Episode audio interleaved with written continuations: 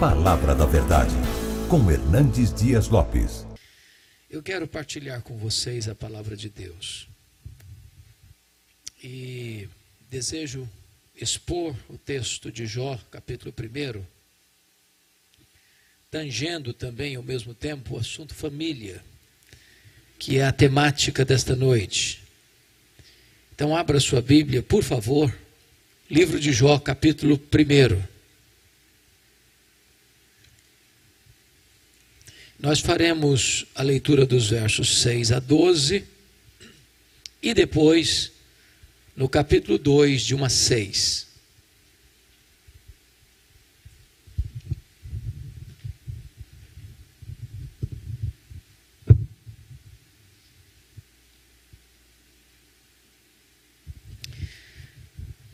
Eu estou com a versão atualizada, não sei qual é a sua versão. Eu estou com a versão ARA, e vou fazer essa leitura então a partir do verso 6 do capítulo 1. Está escrito o seguinte: Num dia em que os filhos de Deus vieram apresentar-se perante o Senhor, veio também Satanás entre eles. Então perguntou o Senhor a Satanás: De onde vens? Satanás respondeu ao Senhor e disse: De rodear a terra e passear por ela. Perguntou ainda o Senhor a Satanás: Observaste o meu servo Jó? Porque ninguém há na terra semelhante a ele, homem íntegro e reto, temente a Deus e que se desvia do mal. Então respondeu Satanás ao Senhor: Porventura Jó debalde teme a Deus? Acaso não cercaste com sebe a ele, a sua casa e a tudo quanto tem? A obra de suas mãos abençoaste, e os seus bens se multiplicaram na terra. Estende, porém, a tua mão e toca-lhe em tudo quanto tem, e verás se não blasfema contra ti na tua face. Disse o Senhor a Satanás: Eis que tudo quanto ele tem está em teu poder. Somente contra ele não estendas a tua mão. E Satanás saiu da presença do Senhor. Agora, capítulo 2, por favor. Num dia em que os filhos de Deus vieram apresentar-se perante o Senhor, veio também Satanás entre eles, apresentar-se perante o Senhor. Então o Senhor disse a Satanás: De onde vens? E respondeu Satanás ao Senhor e disse: De rodear a terra e passear por ela. Perguntou o Senhor a Satanás: Observaste o meu servo Jó? Porque ninguém há na terra semelhante a ele, homem íntegro e reto, temente a Deus que se desvia do mal. Ele conserva a sua integridade, embora me incitasses contra ele para o destruir sem causa. Então Satanás respondeu ao Senhor: Pele por pele, tudo quanto o homem tem dará pela sua vida. Estende, porém, a tua mão, toca-lhe nos ossos e na carne, e verás se não blasfema contra ti na tua face. Disse o Senhor a Satanás: Eis que ele está em teu poder mas poupa-lhe a vida. Meus amados irmãos, esse texto narra este episódio da reunião de Deus com seus filhos. E eu quero crer que o contexto aqui é que são os anjos. E esta reunião acontece nas regiões celestes. E curiosamente, o texto nos informa que Satanás aparece por lá. E quem toma a iniciativa é Deus, perguntando para ele assim: De onde vens? E Satanás responde: De rodear a terra e passear por ela. Satanás é uma espécie de turista inveterado. Ele anda por aí. Ele está de olho, está antenado, está procurando uma brecha está procurando alguém para devorar. E Deus cutuca outra vez e pergunta assim: Observaste o meu servo Jó? E Deus dá o currículo de Jó. Não tem ninguém na terra semelhante a ele. Em outras palavras, ele é o homem mais piedoso dessa geração. Homem íntegro.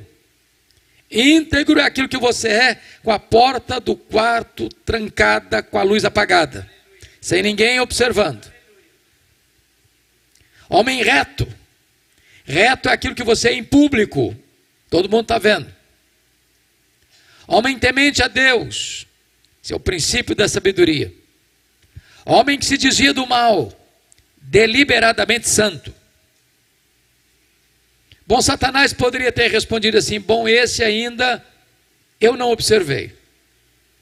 Ando meio ocupado, tem outras agendas. Quem sabe um dia, talvez, eu ponha os olhos nele. Mas não foi a resposta de Satanás. Satanás respondeu assim: Ah, também puderas. Também puderas. Desse jeito aí é muito fácil te adorar. Qualquer um te adora desse jeito. Tu tens abençoado a vida dele. Tu tens cercado a família dele com a grande muralha de proteção. Os bens desse homem prosperam na terra. Tudo que ele bota a mão vira dinheiro.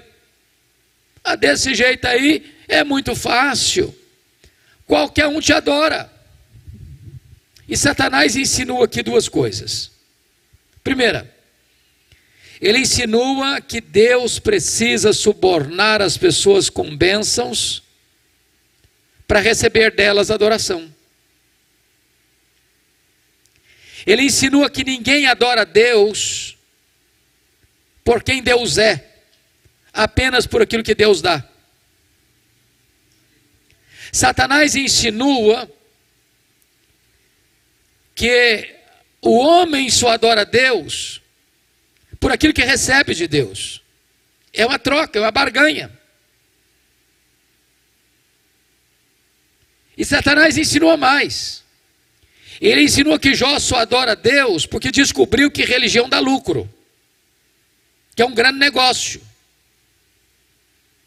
Que adorar a Deus traz dividendos materiais. Mas se Deus tirar o que o próprio Deus dera para Jó, o Jó que agora adora vai blasfemar. A grande pergunta é que um homem tem. Um homem tem bens, um homem tem família. Satanás está insinuando e levantando aqui duas teses, é que ninguém ama mais a Deus do que o dinheiro, e que ninguém ama mais a Deus do que a família. Satanás diz para Deus: toca no que ele tem e verás se não blasfema contra ti na tua face. Sem que Jó soubesse, Deus constitui Jó em seu advogado na terra e coloca nas mãos de Jó a defesa da sua reputação e diz para Satanás: pode tocar no que ele tem, só não podes tocar na sua vida. Em outras palavras, Satanás é um ser limitado e limitado por Deus.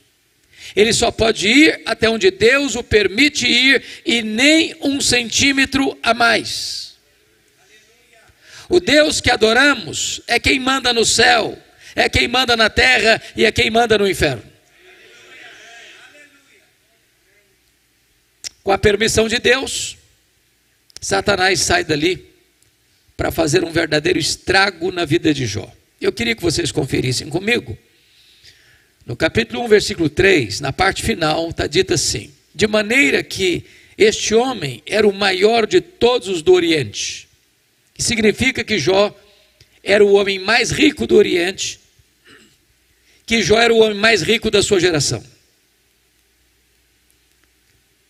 Portanto, está posto aqui que não é pecado ser rico, não é pecado ter riquezas, não é pecado ter dinheiro. A riqueza é uma bênção. É Deus quem fortalece as nossas mãos para adquirirmos riquezas. Riquezas e glórias vêm de ti. A bênção do Senhor enriquece e com ela não tem desgosto. O problema não é ter dinheiro, o problema é o dinheiro nos ter. O problema não é possuir dinheiro, o problema é ser possuído pelo dinheiro. O problema não é carregar dinheiro no bolso, é entronizar o dinheiro no coração. O problema não é a riqueza, é a riqueza sem Deus. O problema não é o dinheiro como servo, o problema é o dinheiro como patrão. É curioso que no versículo 3 está escrito que Jó era o homem mais rico. Mas no versículo 8 está escrito que Jó era o homem mais piedoso. Então é possível ser rico e o mais rico, e piedoso e o mais piedoso ao mesmo tempo. Agora notem, nos versos 15 a 17, nós somos informados que Satanás vai usar os sabeus, o fogo e os caldeus para levar Jó, o homem mais rico, ao colapso financeiro, à falência. E eu não sei o que você pensa sobre isso, mas quem sempre viveu na magrela, quando passa por um aperto, já está acostumado. Aguenta. Mas quem vive no topo da pirâmide, quando perde tudo, a vida entra em colapso. Tem muita gente que dá um tiro na cabeça, por muito menos. A grande pergunta é: será que a tese de Satanás era verdadeira? Será que de fato ninguém ama mais a Deus do que o dinheiro? Será que Jó blasfemaria contra Deus? Será que Jó se insurgiria contra o doador? A resposta, irmãos, está no versículo 21. E o versículo 21 diz que quando Jó recebe a notícia que ele está quebrado, que ele está falido, que ele entrou num colapso financeiro, ele responde assim: Nu saí do ventre da minha mãe, nu eu voltarei. Sabe o que, ele está dizendo? Eu não trouxe nada para este mundo, eu não vou levar nada deste mundo, portanto, o que eu ganhei entre o berço e a sepultura não é a razão da minha vida. Ele reprova a primeira tese de Satanás e ele prova que ama mais a Deus do que ao dinheiro. Ele prova que ele adora a Deus não por aquilo que Deus dá, mas por quem Deus é. Mas confira comigo o verso 19. Porque Jó agora recebe a mais trágica notícia da sua vida. Seus dez filhos estão reunidos na casa do primogênito. E de repente vem um vendaval. E a casa desaba. E os filhos morrem debaixo dos escombros daquela casa. A grande questão é que tipo de pai era Jó. E quem é pai e mãe de mais de um filho aqui sabem de uma coisa: os filhos não são naturalmente unidos sobretudo quando tem dinheiro. Dinheiro não tem liga, dinheiro não tem amálgama, dinheiro separa, dinheiro divide.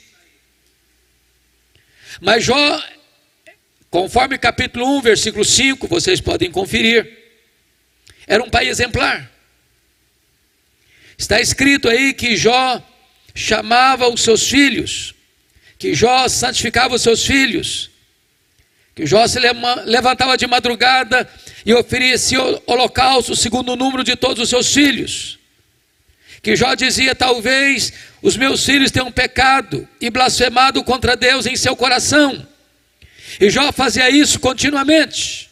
Era um pai presente, era um pai intercessor, era um pai conselheiro, era um pai exemplar, era um pai de verdade. Mas, não obstante isso, ele sofre o mais doloroso golpe da vida. Depois da falência, ele enfrenta a dor do luto. E eu fico imaginando, irmãos, porque Jó não é uma lenda, o livro de Jó não é uma metáfora. Jó era um personagem histórico que viveu num momento histórico, num lugar histórico específico. O que acontece com um homem que leva todos os seus filhos ao mesmo tempo, no mesmo dia, para o cemitério. Como é que ele levanta de lá do luto? Como é que ele se ergue das cinzas? Como é que ele retoma a sua agenda? Como é que ele recomeça a sua história? Será que a tese de Satanás era verdadeira? Será que ninguém ama mais a Deus do que a família? Será que Jó blasfemaria contra Deus? A resposta, amados, está no versículo 20, confiram comigo. Quando Jó recebe a notícia da morte de seus filhos, está escrito: Então Jó se levantou, rasgou o seu manto, rapou a cabeça, lançou-se em terra e adorou a Deus, dizendo: O Senhor Deus deu, o Senhor Deus tomou, bendito seja o nome do Senhor. Jó reprova a segunda tese de Satanás. Jó prova que ama mais a Deus que a família. Jó prova que ele adora a Deus não por aquilo que Deus dá, mas por quem Deus é. Mas aí vem o capítulo 2. E aí Deus está reunido de novo com seus filhos. E eu quero crer que os anjos. E eu quero crer que nas regiões celestes. E diz a Bíblia que Satanás aparece de novo por lá. E é Deus quem toma iniciativa outra vez, perguntando assim para Satanás: De onde vens? Satanás responde: De rodear a terra e passear por ela. Sabe o que, que ele está dizendo? Não mudei minha agenda. Estou fazendo o que eu sempre quis. Estou fazendo o que eu sempre fiz. Estou por aí, estou de olho, estou antenado. Estou procurando uma brecha. Estou procurando alguém para devorar.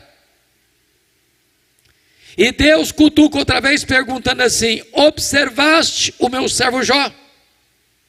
E Deus dá o currículo de Jó sem mudar uma vírgula.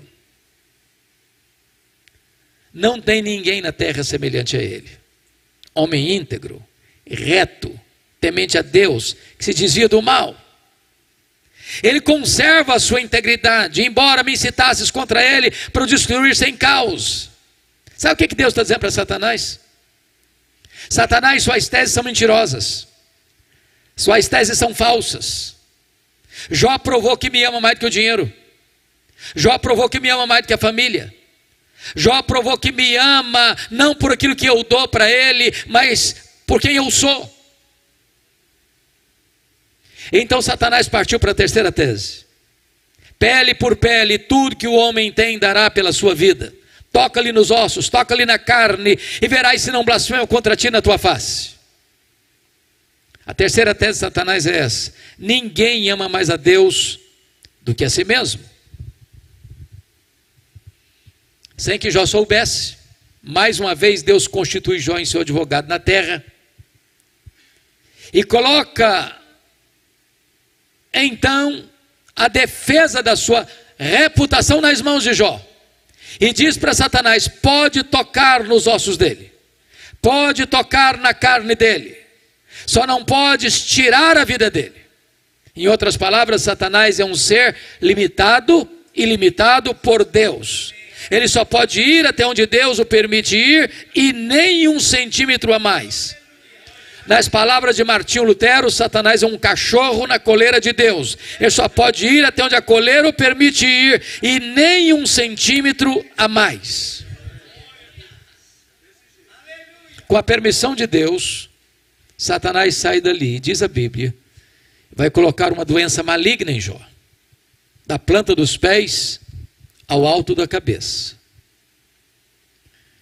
E Jó vai tendo uma dor avassaladora, porque o seu corpo vai ficando completamente chagado, feridas se abrindo, sangrando, a pele necrosando. Ele precisa pegar um caco, talvez de telha, para raspar sua pele necrosada. Ele vai virando uma chaga viva, uma ferida aberta. Ele é uma carcaça humana. Ele não consegue comer, ele não consegue dormir, ele não tem alívio sequer de um minuto. Ele vai ficando magro, magérrimo, macérrimo, de couro furado pelas costelas em ponta. Seu corpo vai ficando mal cheiroso, bolhas vão se formando cheias de pus, e ele precisa morder nessas bolhas cheias de pus para tentar aliviar a sua dor. Ele fica encarquilhado, ele fica desfigurado, Ele fica completamente um espectro humano, um aborto vivo. As pessoas passam e cospem, passam e sentem náuseas. As pessoas têm nojo dele, repulsa dele. Quando a sua mulher vê esse quadro horrível, ela se insurge contra Deus e diz para o seu marido: Ainda conservas a tua integridade, Jó? Amaldiçoa Deus e morre. E ele responde com firmeza, hercúlea e pétrea: Falas como uma louca. Tendo recebido o bem de Deus, não receberíamos também o mal? Está escrito no capítulo 2, versículo 10, que em tudo isso Jó não pecou contra Deus com seus lábios. Ele reprova a terceira tese de Satanás. Ele prova que ama mais a Deus do que a si mesmo. Ele prova que ele adora a Deus não por aquilo que Deus dá, mas por quem Deus é. Mas confira comigo o capítulo 2, versículo 11. Porque agora vem os amigos. Ele faz o Bildade e o Zofar. Eles combinaram ir juntamente conduir-se de Jó e consolá-lo. Olha o verso 12. Eles levantaram de longe os olhos, mas eles não reconheceram Jó. Eles ergueram a voz e choraram. Cada um rasgou o seu manto, lançou pó ao ar sobre a cabeça. Eles sentaram com Jó na terra, sete dias e sete noites. E nenhum deles dizia palavra alguma, pois viam que a dor de Jó era muito grande. E eu pergunto a vocês: esses homens eram amigos de Jó? Eram amigos de Jó? E a resposta categórica é esta: claro, claro que eram. Claro. Vocês já fizeram alguma visita assim para alguém? Sete dias, sete noites, sentado no chão, na terra, sem falar nada, só chorando. Vocês já receberam alguma visita assim, nas horas mais difíceis da vida? Qual foi o problema desses homens? O problema desses homens era uma teologia ruim. Quando a teologia é ruim, o comportamento vai ser ruim. Porque a ética é filha da teologia e a teologia é mãe da ética. O problema desses homens é que eles começaram a, entre aspas, fazer teologia, a cogitar, a especular, a desenvolver uma lógica cartesiana, a pensar em causa e efeito. E eles imaginaram assim: ninguém sofre sem causa. Para alguém estar sofrendo, é porque fez alguma coisa errada. Portanto, para Jó estar sofrendo e sofrendo muito, ele deve ter feito muita coisa errada. Mas eles não só pensaram isso, eles falaram. Mas eles não só falaram, falaram para Jó. E eles assacaram contra Jó os mais pesados libelos acusatórios. Eles chamaram Jó de adúltero. Eles chamaram Jó de ladrão. Eles chamaram Jó de louco. Eles agravaram a dor de Jó, dizendo que Deus matou os filhos dele porque ele era louco. Eles chamaram Jó de corrupto, porque disseram para Jó que Jó ficou rico porque roubou os órfãos e as viúvas. Eles massacraram Jó. Eles lançaram suas setas venenosas e cravaram essas, testas, essas setas em Jó. Eles passaram Jó debaixo de um rolo compressor, esmagaram Jó. O que é que Jó fez? O que você e eu faríamos? Jó se defendeu. Jó perguntou para Deus. Jó se queixou contra Deus. Jó lançou os céus, irmãos, 16 perguntas. 16 perguntas. Por quê? Por quê? Por quê? Por que, que eu estou sofrendo? Por que, que a minha dor não cessa? Por que, que eu não morri no ventre da minha mãe? Por que, que eu não morri ao nascer? Por que, que os seios da minha mãe não estavam murchos de leite para morrer de fome? Por que, que o Senhor não me mata de uma vez? Jó levantou aos céus 34 queixas contra Deus. Ele espremeu não só o pus das suas feridas físicas, ele espremeu o pus das suas feridas emocionais. Mas sabe qual foi a resposta de Deus para ele? Das 16 perguntas e das 34 queixas, o silêncio sepulcral de Deus. Nenhuma palavra, nenhuma resposta, nenhuma explicação, nenhuma luz no fim do túnel, nenhum sinal do seu favor. E eu posso garantir a vocês que pior do que sofrer é sofrer sem explicação. O silêncio de Deus, muitas vezes, grita mais alto nos ouvidos da nossa alma que o barulho mais ruidoso das circunstâncias mais adversas. Se vocês estão compreendendo o meu raciocínio, Jó está sofrendo um golpe fatal nas cinco áreas mais importantes da vida. Primeiro, na vida financeira. Irmãos amados, qualquer de nós que sofrer golpes profundos nesta área, fica abalado. Fica abalado. Essa pandemia que atinge o mundo desde março do ano passado é uma prova disso. Quantos comerciantes fecharam, fecharam suas portas? Quantas lojas fecharam? Quantos restaurantes fecharam?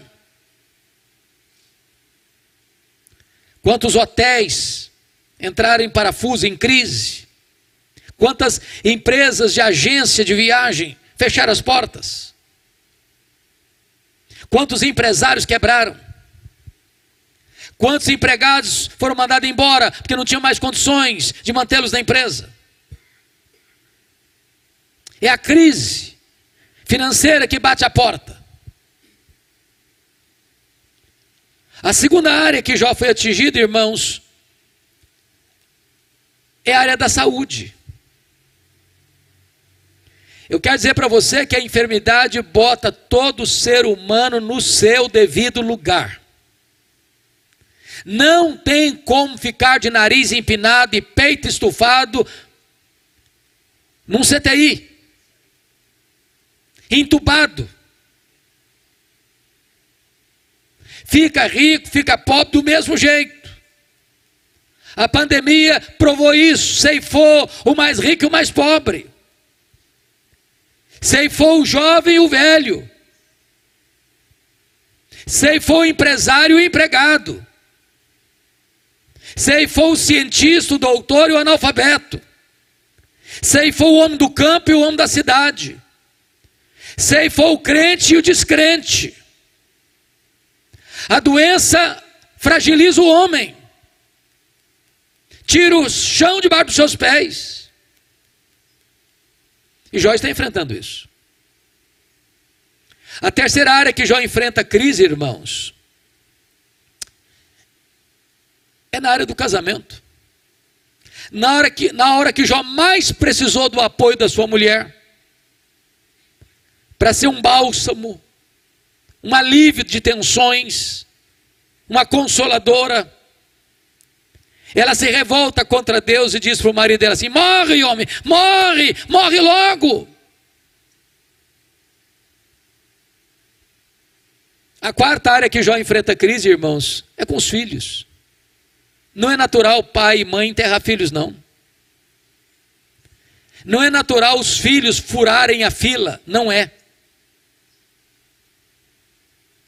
Talvez não tem dor que possa se comparar a esta. O que é um pai, uma mãe sepultar um filho ou uma filha? Mas a quinta área que Jó está enfrentando drama na vida, irmãos, é com as amizades. Aqueles que deveriam ser consoladores transformam-se em molestadores. Aqueles que deveriam ser óleo terapêutico nas suas feridas tornam-se vinagre em suas feridas. Aqueles que deveriam estar com ele para consolá-lo são seus acusadores mais implacáveis. Se você está olhando comigo, Jó está perdendo tudo. Tudo. Jó está no fundo do poço. E quando alguém, porém, está no fundo do poço, meus irmãos, só tem um lugar para se olhar: é para cima, é para o alto, é para Deus. Jó perdeu tudo, exceto sua confiança em Deus. E então, quando ele está no fundo do poço, ele arranca do peito um brado de esperança e diz: Mais uma coisa, eu sei, é que o meu redentor vive. O meu redentor vive.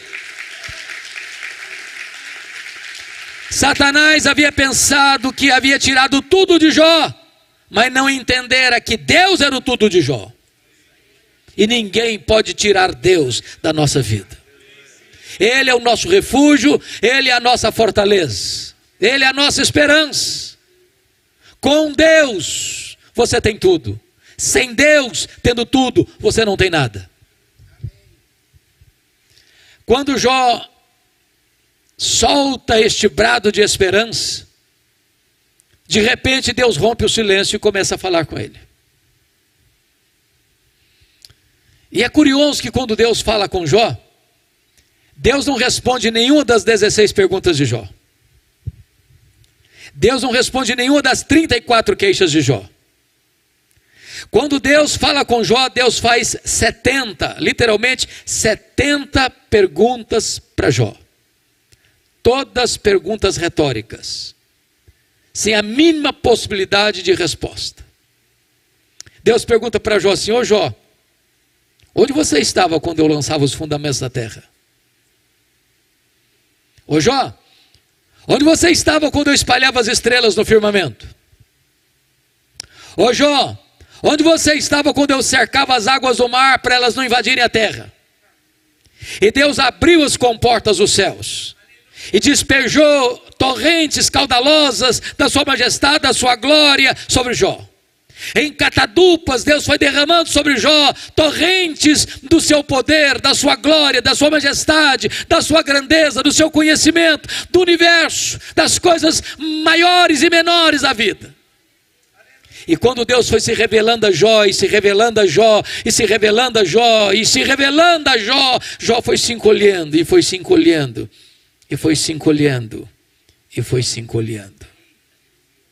Para descobrir as cinco verdades mais extraordinárias e revolucionárias da sua vida, que mudaram a história dele e que podem mudar a sua, minha, nossa história nesta noite. Que verdades são essas? Eu gostaria que vocês contemplassem comigo no capítulo 42, porque elas estão lá. A primeira coisa que Jó descobriu, meus irmãos, notem comigo, está aí no versículo 1 e 2. Então Jó, então respondeu Jó ao Senhor: Bem sei que tudo podes. Jó reconheceu a onipotência de Deus. Deixa eu lhe dizer algo nesta noite. Você e eu temos impossibilidades intransponíveis, fraquezas indisfarçáveis. Eu gosto muito de ler, desde a minha infância. E eu gosto de passar pelas livrarias praticamente todo mês, toda semana, para ver o que está saindo. Eu acho que todos vocês concordam comigo que as obras que mais são publicadas no Brasil e no mundo são livros de alta ajuda. E esses livros de alta ajuda dizem para você que você é forte, que você tem a força, que você é um gigante, que há poder nas suas palavras, que basta fazer cócegas no seu interior e se levantará daí um gigante. Mas sabe o que a Bíblia diz? Exatamente o contrário. A Bíblia diz que nós somos fracos que Deus conhece a nossa estrutura e sabe que somos pó. Nós temos fraquezas físicas, por exemplo. Eu só sei que eu tenho a idade que eu tenho quando eu me olho no espelho. E quando eu converso com alguém, ele diz assim, eu tenho a mesma idade sua, estou um pouquinho mais velho, um pouquinho mais novo. Eu falei, é, estou velho mesmo o tempo vai esculpindo algumas rugas no, no, no nosso rosto indisfarçáveis. Indisfarçáveis. As mulheres que são mais espertas e mais inteligentes do que os homens, driblam isso melhor. Com um bom cosmético. Às vezes, quando se acorda, é um caos, mas depois de um bom cosmético, vira o cosmos de novo. Mais tarde, uma boa cirurgia plástica ajuda muito.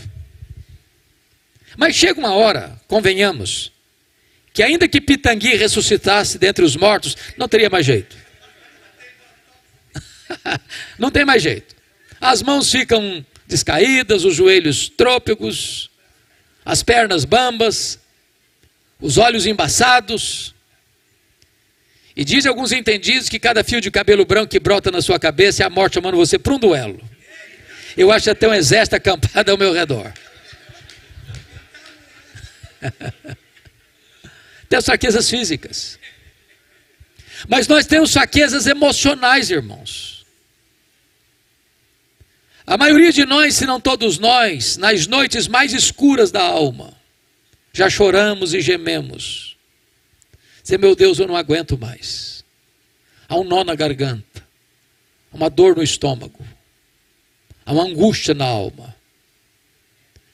Parece que o inferno joga em cima de você todo o seu bafo quente. E você se sente oprimido, acuado, esmagado por uma dor avassaladora. Sabe por quê? Nós temos fraquezas emocionais. Mas em terceiro lugar, nós temos fraquezas morais. Quantas vezes você e eu, chorando, Dissemos para Deus: Deus, eu não quero mais cometer esse erro. Eu não quero mais reincidir nesse pecado. E daqui a pouquinho, você se flagra cometendo o mesmo erro. Não é porque faltou para você sinceridade, não, faltou para você poder. Somos fracos. Mas em quarto lugar, nós temos fraquezas espirituais. Nós somos um ser ambíguo, contraditório, paradoxal. Diz a Bíblia que o bem que eu quero fazer eu não faço, o mal que eu não quero, esse eu faço. Somos fracos. Porém, é maravilhoso você poder afirmar que o seu Deus tudo pode. Para Ele não há impossíveis. Para ele não há vida irrecuperável. Para ele não há casamento sem solução. Para ele não há família sem restauração. Para ele não há igreja sem reavivamento. Ele pode tudo quanto ele quer, ele tudo pode.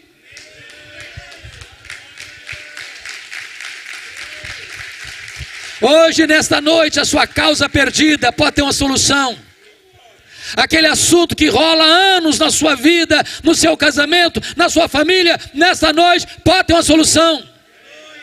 Ele está aqui e Ele é poderoso para fazer milagres na nossa vida. A grande questão nesta noite é, irmãos, quem é o nosso Deus? Quão grande é o nosso Deus? Quão poderoso é o nosso Deus? Quão majestoso é o nosso Deus? Quanto Ele pode?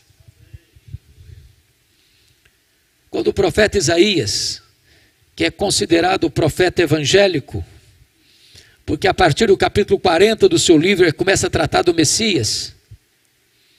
Lá no capítulo 40 ele diz que o seu Deus, o meu Deus, o nosso Deus, é aquele que mede as águas na concha da sua mão. E eu fico imaginando o Pacífico, o Atlântico, o Índico, o Mediterrâneo, os mares, os rios, as fontes. Tente aqui no Atlântico, com um baldinho, Veja quanto tempo você vai levar para esvaziar o Atlântico com um baldinho. Pois o seu Deus mede as águas na concha da sua mão. O seu Deus pesa o pó das montanhas em balança de precisão. O seu Deus mede os céus a palmos. O seu Deus espalha as estrelas no firmamento, e por ser forte em força e grande em poder, quando a chama pelo nome, nenhuma só delas vem a faltar. O seu Deus olha para as grandes nações, as grandes potências econômicas e militares da terra e considera todas essas nações como um pingo que cai num balde, como um pó numa balança de precisão. Este é o seu Deus, ele tudo pode.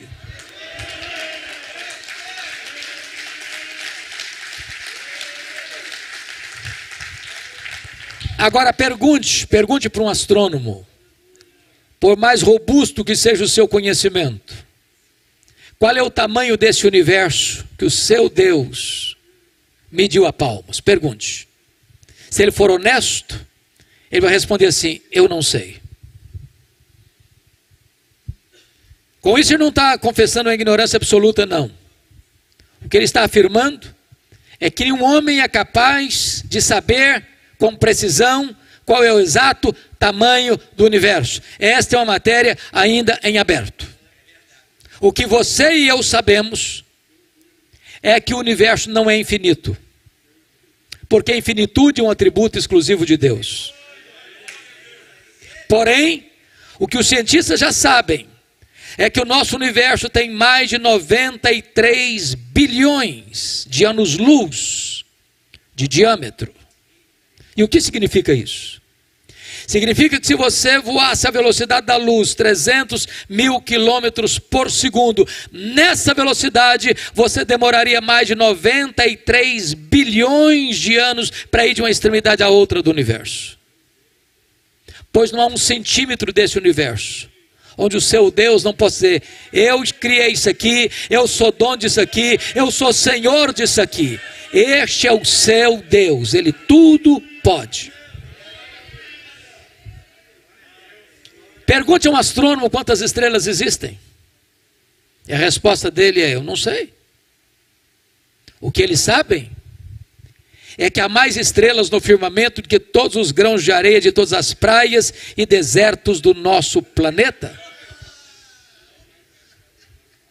Vá um dia aqui à praia, encha a concha da sua mão de areia, leve para uma tábua de vidro, como esse púlpito aqui, e tenha paciência de contar quantos grãos de areia você consegue botar na coxa da sua mão. Pois há mais estrelas no firmamento que todos os grãos de areia de todas as praias e desertos do nosso planeta. Mas o seu Deus não apenas criou todas elas, o seu Deus batizou cada uma delas pelo nome. E por ser forte em força e grande em poder, quando a chama pelo nome, nenhuma só delas vai faltar. Este é o seu Deus, ele tudo pode.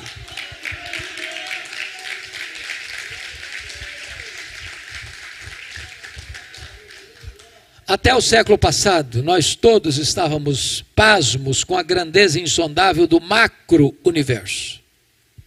Do século XX para cá, nós já estamos boquiabertos é com a grandeza do micro-universo. Se você pega uma folha tenra, delgada, lá no seu quintal, aquela folha é mais complexa do que a cidade de Niterói. Se você for na sua geladeira e pegar um ovo e quebrá-lo, aquela gema é mais complexa do que qualquer máquina que o homem jamais inventou.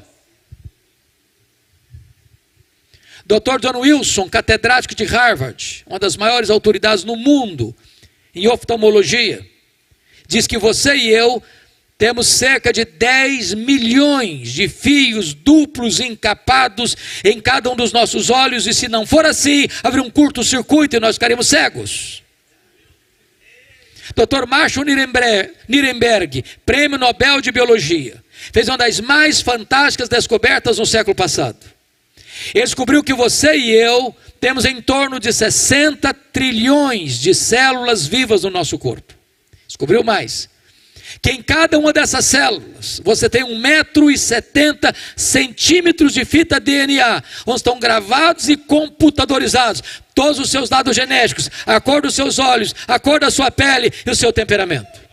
Se você espichar a fita DNA do seu corpo, você terá 102 trilhões de metros de fita DNA no seu corpo. Você terá 102 bilhões de quilômetros de fita DNA no seu corpo, que daria para dar diversas voltas no sistema planetário.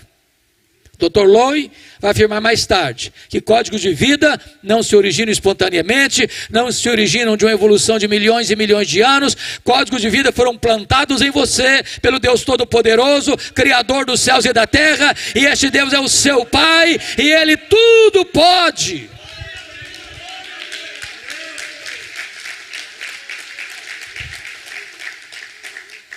Me permita ilustrar isso de uma maneira mais simples. Um pai caminhava com seu filho pela rua. Menino de quatro anos. E de repente o menino se volta para o pai e faz uma pergunta. Eu não sei se vocês concordam comigo, mas acho que toda criança fez um curso de pós-doutorado em perguntas difíceis. Não conheço ninguém que faça perguntas mais complicadas do que crianças. E o menino perguntou para o pai assim: Papai, qual é o tamanho de Deus? O pai ficou em silêncio porque não tinha uma resposta pronta para um menino de quatro anos. Continuou caminhando, pensando no que responder. Enquanto caminhavam, ele escuta os roncos de, uma, de um avião supersônico, as suas turbinas nas alturas excelsas. E ele diz: Filho, olha para cima. Está vendo aquele avião? Estou vendo, papai, estou vendo. Qual é o tamanho daquele avião, filho? O menino respondeu: Pequeno, papai, muito pequeno. Está muito longe. O pai pegou o menino, levou no aeroporto. Tinha um jumbão de mais de 400 passageiros estacionado. O pai chegou bem perto e perguntou assim: Está vendo esse avião, filho? Estou vendo, papai, estou vendo. Qual o tamanho desse avião, meu filho? O menino respondeu: Grande, esse é muito grande, papai. Aí o pai disse: Filho, Deus é do mesmo jeito. Quando você está longe de Deus, meu filho, Deus parece pequeno para você. Aí os seus problemas ficam enormes. Mas quando você está pertinho de Deus, meu filho, Deus é grande para você, aí os seus problemas ficam pequenos. Agora eu sei que tudo podes. A segunda coisa que mudou, irmãos, na história de Jó, está aí no versículo 2 ainda. Ele diz: E nenhum dos teus planos pode ser frustrado. Jó reconheceu a soberania dos propósitos divinos. Irmãos, não tem nada mais consolador, terapêutico para uma família do que entender isso. Saber que o seu Deus é soberano. Saber que o seu Deus não precisa fazer rascunho nos seus planos. Saber que o seu Deus não é pego de surpresa. Saber que o seu Deus não está esfregando as mãos lá no céu sem saber o que faz com a pandemia. Saber que o seu Deus não precisa atualizar seus planos, revisar seus planos, porque não há, não há erro nele. Irmãos, isso é consolador. Você e eu não cremos em sorte. Você e eu não cremos em azar. Você e eu não cremos em coincidência. Você e eu não cremos em determinismo cego. Você e eu não cremos em feitiço para crente. Você e eu não cremos em olho gordo. Você e eu cremos que a mão de Deus dirige o nosso destino. Você e eu sabemos que todas as coisas cooperam para o bem daqueles que amam a Deus. Você e eu sabemos que os planos de Deus não podem ser frustrados. Nem a agenda das nações, nem a agenda das superpotências mundiais, nem a agenda das instituições, por mais egrégias que elas sejam, nem a agenda dos poderosos deste século podem frustrar os planos de Deus. Irmãos, a história não é cíclica como pensavam os gregos. A história não está à deriva, como pensam os existencialistas, como um caminhão sem freio ladeira abaixo. A história não esboça diante de nós uma tragédia irremediável. O nosso Deus está no trono. O cordeiro venceu para abrir o livro e desatar os selos. A história é teleológica, em outras palavras, ela caminha para um telos, ela caminha para um fim, ela caminha, caminha para uma consumação. E a vitória de Cristo e da sua igreja agora tem dor, agora tem vale, agora tem gemido, agora tem doença, agora tem opressão, agora tem perseguição, agora tem prisão, agora tem martírio, mas a vitória está selada e ninguém pode mudar o decreto soberano de Deus.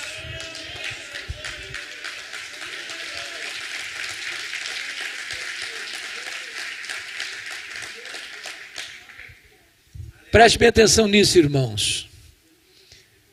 Se Deus permite você e eu passarmos por uma prova, entendamos isso. Deus não desperdiça sofrimento na vida de seus filhos.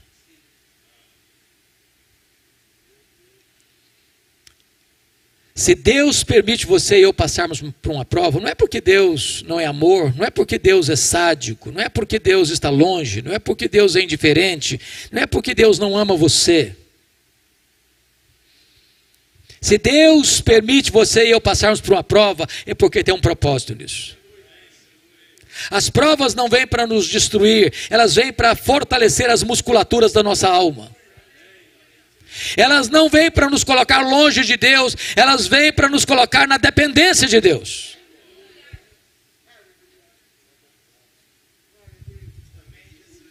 Mas há uma terceira coisa que Jó descobriu, que mudou a história dele. Confira comigo o versículo 3.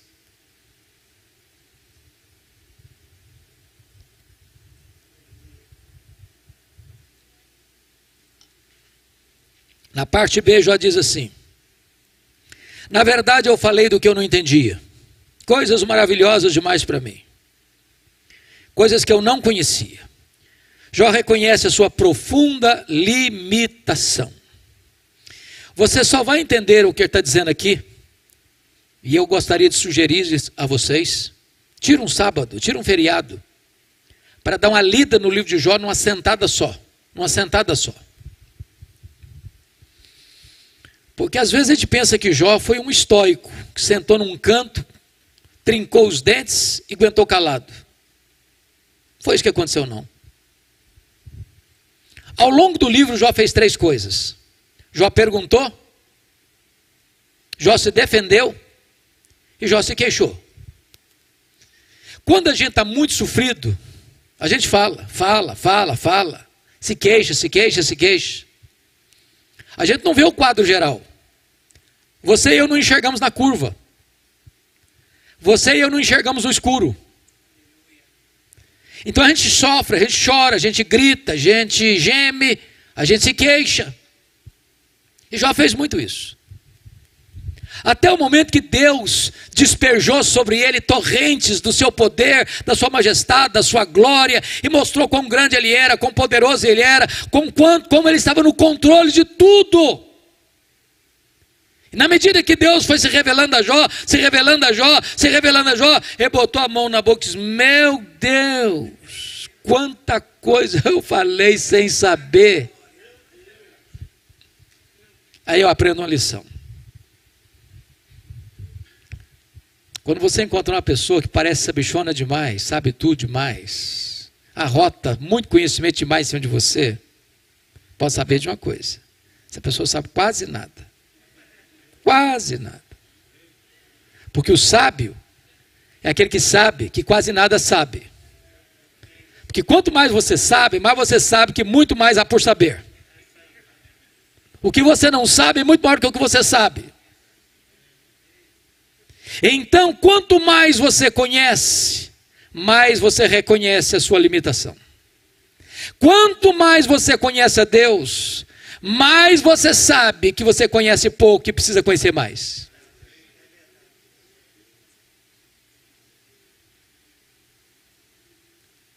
Aqui está um ponto que eu gostaria de enfatizar. Algumas pessoas têm uma espécie de necessidade de falar delas mesmas, se autopromover, se autoprojetar. Nós chamamos isso de vaidade, ou de arrogância, ou de altivez, ou de soberba. Agora preste atenção nisso. É impossível você nutrir vaidade ou soberba se tem duas coisas acontecendo. Primeiro, se você conhece a Deus. Eu pergunto a você: é possível estar na presença daquele que é santo, santo, santo, majestoso, e ter o nariz empinado? Até os serafins cobrem o rosto na presença dele. Ninguém pode conhecer a Deus e ser soberbo, ninguém. Segundo lugar, ninguém pode ter vaidade soberba se conhece a si mesmo. Deixa eu perguntar a você: tem hora que você não fica escandalizado com você, não? Sou eu mesmo, senhor. Ah, não é possível. Um colega meu disse há poucos dias: se a minha mulher me conhecesse como Deus me conhece, ela não ficaria comigo uma semana.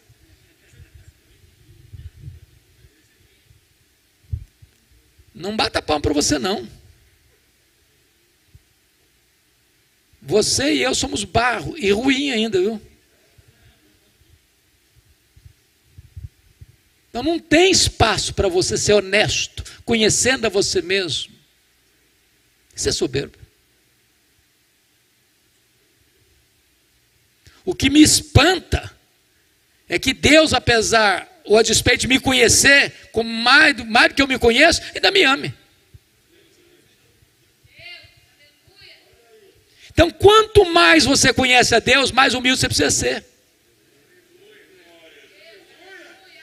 Eu fui criado na roça, na roça mesmo. fui calçar meu primeiro par de sapatos com oito anos de idade, com as mãos calejadas. Mas naquela roça, bem artesanal, você planta milho e colhe milho no muque, no, no braço. E se você já viu ou já foi criado como eu na roça, na hora que você vai colher uma lavoura de milho, está seco, na hora de colher, toda espiga boa se dobra, toda se dobra. Agora o restolho, que só tem palha e sabugo, não se dobra nunca, fica empinadinho. Empinadinho. Quando você vê uma pessoa, olhar para uma pessoa muito empinadinha, pode ter certeza, só tem palha e sabugo. É lata vazia que faz barulho.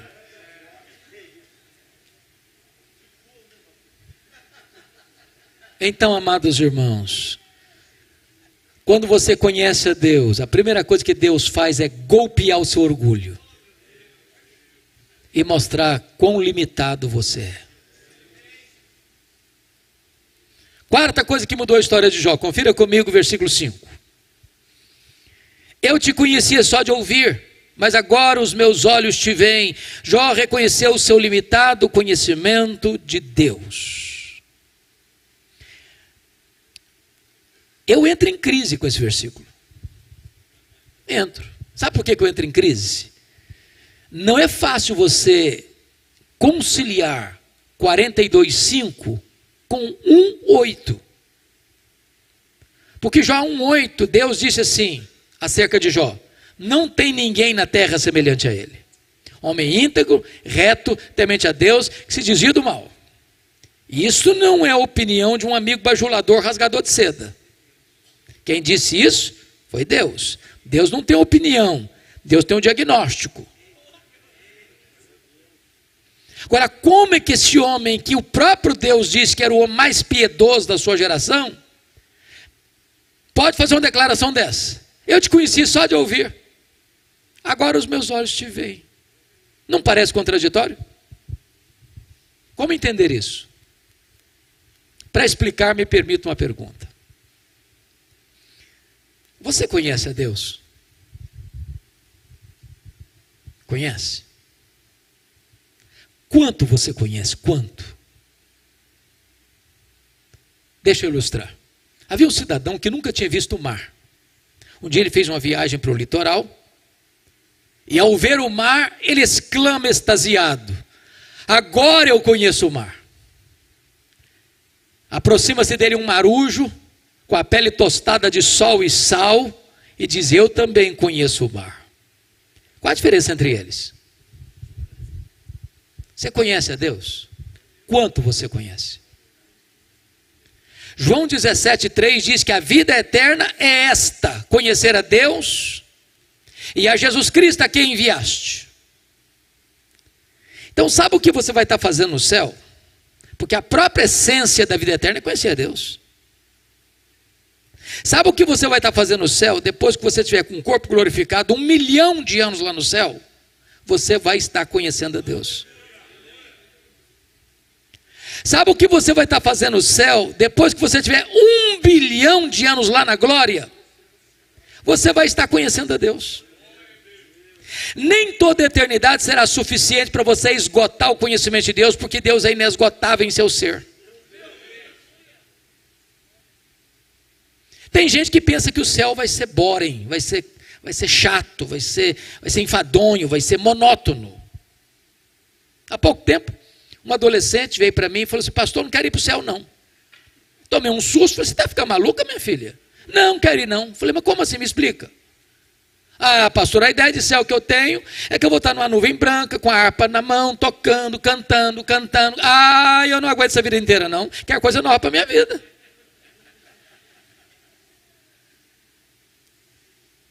Deixa eu lhe dizer, o céu vai ser dinâmico. Você vai conhecer a Deus, você vai conhecer a Deus, você vai fluir a Deus, você vai glorificar a Deus, você vai servir a Deus, você vai amar a Deus, você vai desfrutar da glória de Deus, e jamais haverá um tempo na eternidade onde você possa dizer: agora conheço tudo, não tem mais nada para conhecer, agora vou botar a vida no piloto automático, vai virar rotina. Não! Mil vezes não. Você vai conhecer a Deus, e conhecer a Deus, e conhecer a Deus, e amar a Deus, e glorificar a Deus, e fruir a Deus, e nunca você vai esgotar o conhecimento de Deus. Agora eu entendo Jó. Agora eu entendo Jó. Sabe o que ele está dizendo? Eu só estou arranhando a superfície, Senhor. Tem mais, tem muito mais, tem infinitamente mais. O grande problema da nossa vida cristã é que nós limitamos, limitamos Deus, ou a obra de Deus, ao que nós conhecemos e ao que nós já experimentamos. Por exemplo, pega a oração de Paulo Efésios 3,19. Eu acho que Paulo alcançava o pináculo da sua teologia quando ele se colocava de joelhos. E Paulo ora para que você e eu sejamos tomados não de Deus, não da plenitude de Deus, mas para que sejamos tomados de toda a plenitude de Deus. Isso me leva a uma pergunta: quem é Deus? Só para recordar e trazer a memória esclarecida de vocês, o que nós chamamos dos atributos incomunicáveis de Deus. Diríamos que Deus é autoexistente, que Deus é imenso, que Deus é infinito, que Deus é imutável, que Deus é onipotente, que Deus é onipresente, que Deus é onisciente, que Deus é transcendente, que Deus é soberano, que Deus é maior que tudo quanto ele criou. Que nem os céus dos céus pode conter a Deus. Agora Paulo está orando para que você e eu, frágeis vasos de barro, sejamos tomados de toda a plenitude de Deus. Ah, Paulo, você deve estar delirando, só pode. Não é possível. É muito ousado. O pedido está grande demais. Para que você e eu não incorramos nesse perigo, ele escreve no verso seguinte, Efésios 3:20. Ora, aquele que é poderoso para fazer infinitamente mais do que tudo quanto pedimos ou pensamos, conforme o seu poder que opera em nós, a ele seja a glória na igreja em Cristo Jesus, agora e eternamente. Amém. Porque a gente usa esse versículo, Deus é poderoso para fazer infinitamente mais, mas coisas muito comezinhas da vida. Ah, Deus é poderoso para curar a sua, sua unha encravada do dedão do pé. É poderoso mesmo, a sua dor de barriga. Ok, é também poderoso. Mas Paulo usa essa expressão para o pedido mais ousado que já foi feito na história da igreja. O que, que ele está dizendo? É que não há limitação em Deus. Você vai conhecer a Deus, você vai conhecer a Deus, você vai conhecer a Deus, você vai receber o poder de Deus. Enquanto tiver vasilha vazia, o azeite vai jorrar. Enquanto você tiver disposição, você vai conhecer e conhecer e conhecer. Mas a quinta coisa que mudou a história de Jó, irmãos, está no versículo 6. Confira comigo. Por isso eu me abomino e eu me arrependo, me arrependo no pó e na cinza. Jó reconhece a enormidade do seu pecado. E eu entro em crise de novo com o versículo. Porque não combina com o que Deus falou dele. Não combina. Como é que o homem mais piedoso vai fazer uma confissão dessa? Essa confissão fica bem na boca de um assassino, de um ladrão, de um corrupto. Mas na boca do homem mais piedoso? Como é que você entende isso? Me permita explicar, amados. As pessoas que mais confessam os seus pecados e choram por eles, não são as pessoas que mais pecam, são as pessoas que mais perto de Deus andam. Quem está longe de Deus nem reconhece os seus pecados. Quem está mergulhado nas trevas nem vê pecado. As pessoas cometem as maiores loucuras e sentem orgulho disso. Levantam suas bandeiras, fazem passeatas. Mas se você está na presença daquele que é santo, santo, santo, sua reação é a de Isaías: ai de mim, Senhor, ai de mim, Senhor, eu estou perdido. A sua reação é a reação de Jó: Senhor, eu me abomino no pó e na cinza. A sua reação é a de Pedro: afasta-te de mim, Senhor, eu sou um pecador. A sua reação é de João: cair como morto aos seus pés.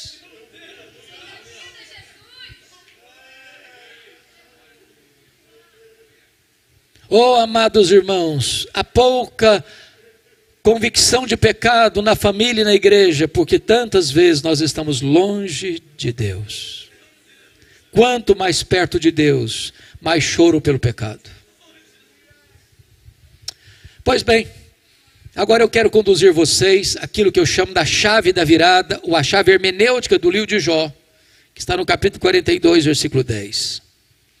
Está escrito: Mudou o Senhor a sorte de Jó quando este orava pelos seus amigos, e o Senhor deu-lhe o dobro de tudo que antes possuíra. Você já perguntou por que, que Deus mudou a sorte de Jó enquanto ele orava pelos seus amigos? Por que foi nesse momento? Me permita uma pergunta. Vocês já chegaram naquela condição espiritual em que ninguém mais fala mal de vocês? Eu não cheguei ainda. Vocês já chegaram?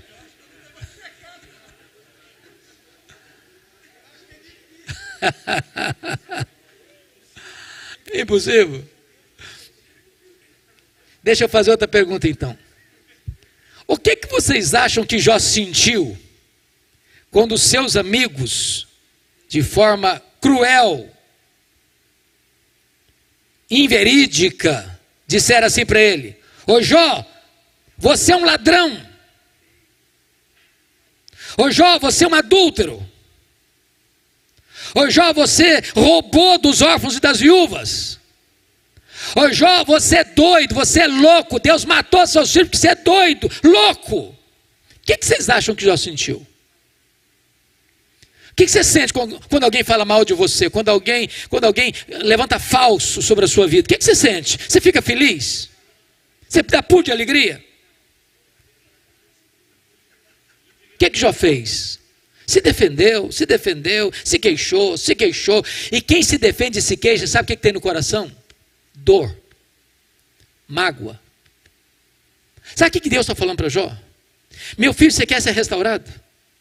Saia, saia dessa arena de autodefesa. Saia, meu filho, dessa arena de autodefesa. Comece a orar por esses homens, comece a orar por esses homens, comece a orar por esses homens, comece a orar por aqueles que criticaram você, comece a orar por aqueles que estão cra cravando você com setas enormes. Comece a orar por eles.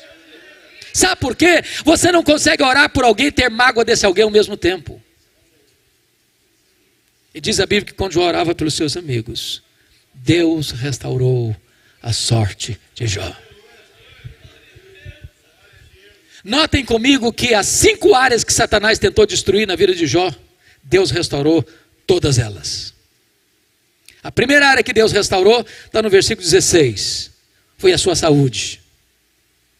Ele viveu mais 140 anos. Viu os filhos dos filhos até a quarta geração. Eu acho que não ficou nem sequela, nem cicatriz. Eu quero dizer para você que o Deus que cura está aqui nesta noite. A última palavra, irmãos, não é da medicina, a última palavra não é da ciência, a última palavra é de Deus. Se Ele quiser, Ele cura.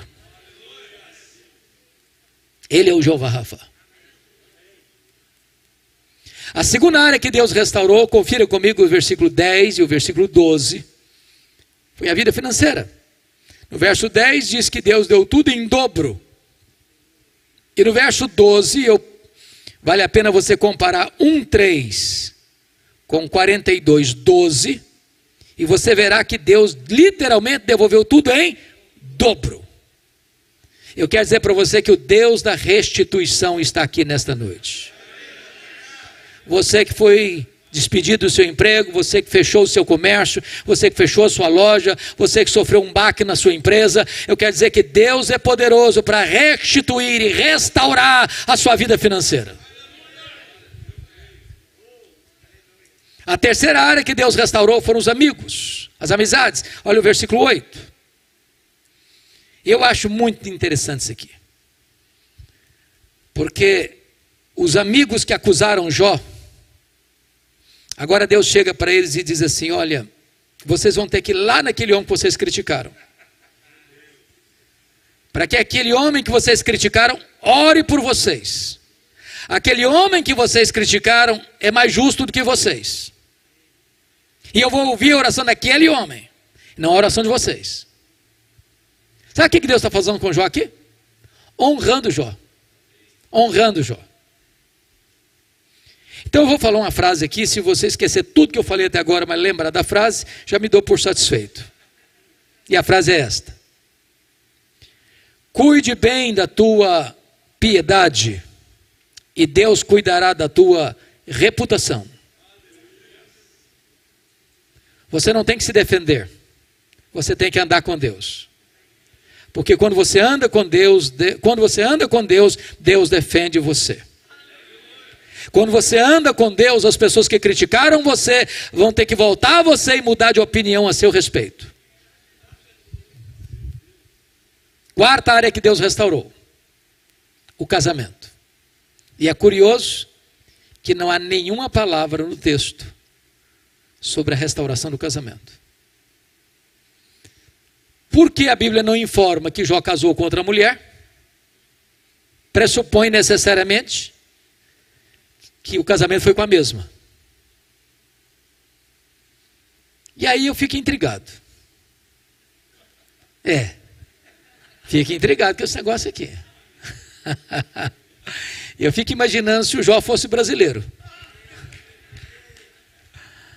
Quando ele estava numa magrela, a mulher olhou para ele e disse: Morre, ó, morre, morre logo. Agora o cara está no crista da onda o mais rico de novo, duplamente o mais rico. O que, que vocês acham que ele falaria para ela se ele fosse brasileiro? Morre, mulher, morre, morre logo. A fila andou, minha filha. A fila andou. Estou no outro agora.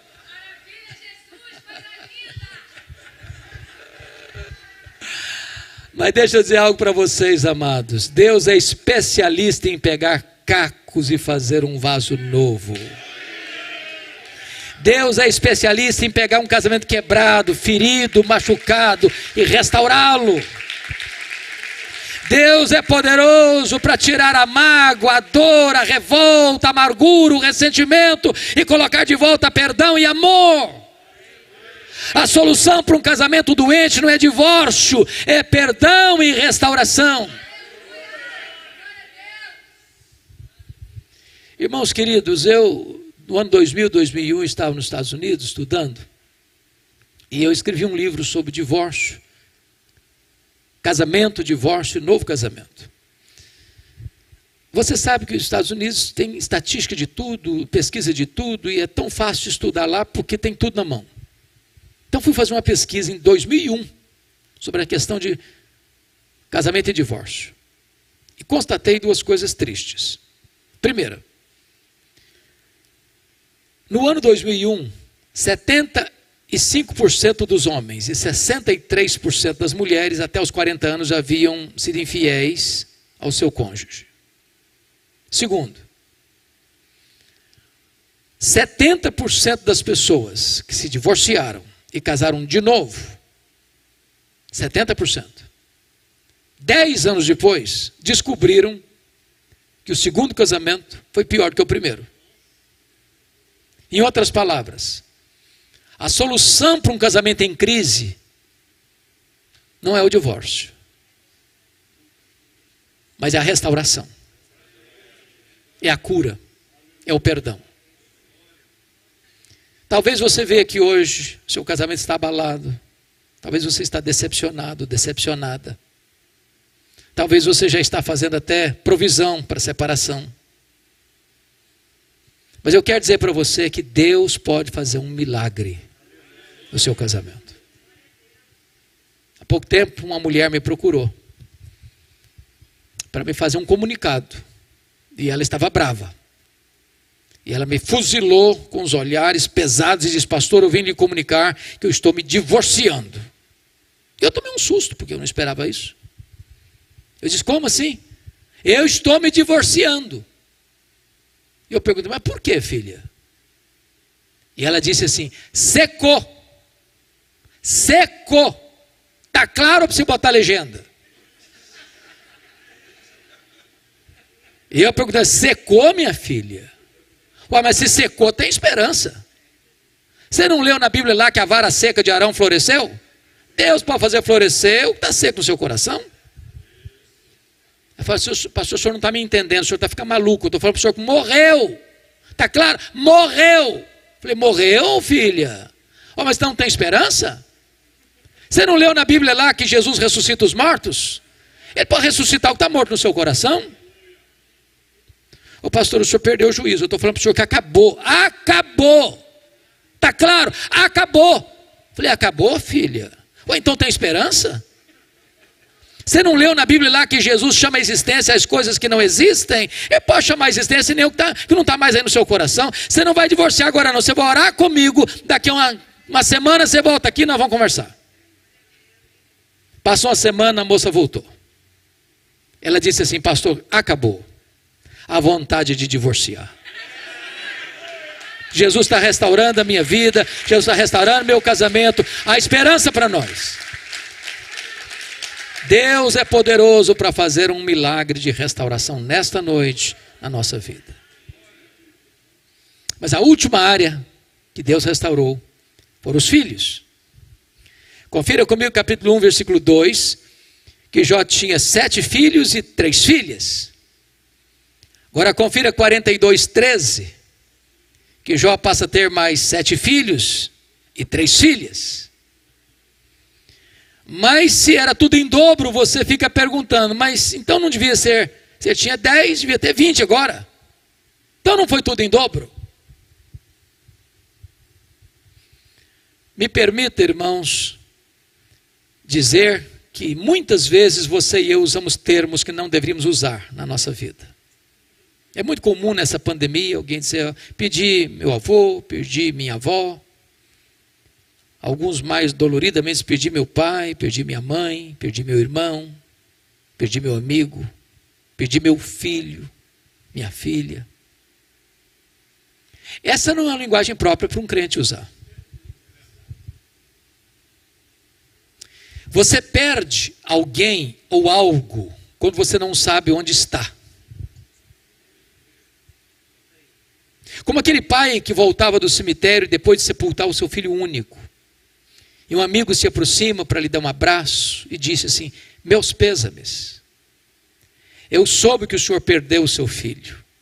E o pai, chorando, mas consolado, disse: Não, eu não perdi meu filho. Eu sei onde meu filho está. Eu sei com quem o meu filho está. O meu filho está no céu, o meu filho está com Jesus. Eu não perdi meu filho. João agora tem dez filhos no céu, João agora tem dez filhos na terra. Deus restaurou e restaurou completamente.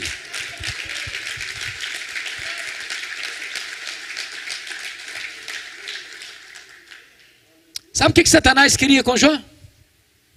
Colocar Jó longe de Deus. Sabe o que Satanás conseguiu? Colocar Jó mais perto de Deus. Sabem por quê? Porque os planos de Deus não podem ser frustrados. Que grande Deus nós temos! Digno de toda honra, de toda glória e de todo louvor. Amém.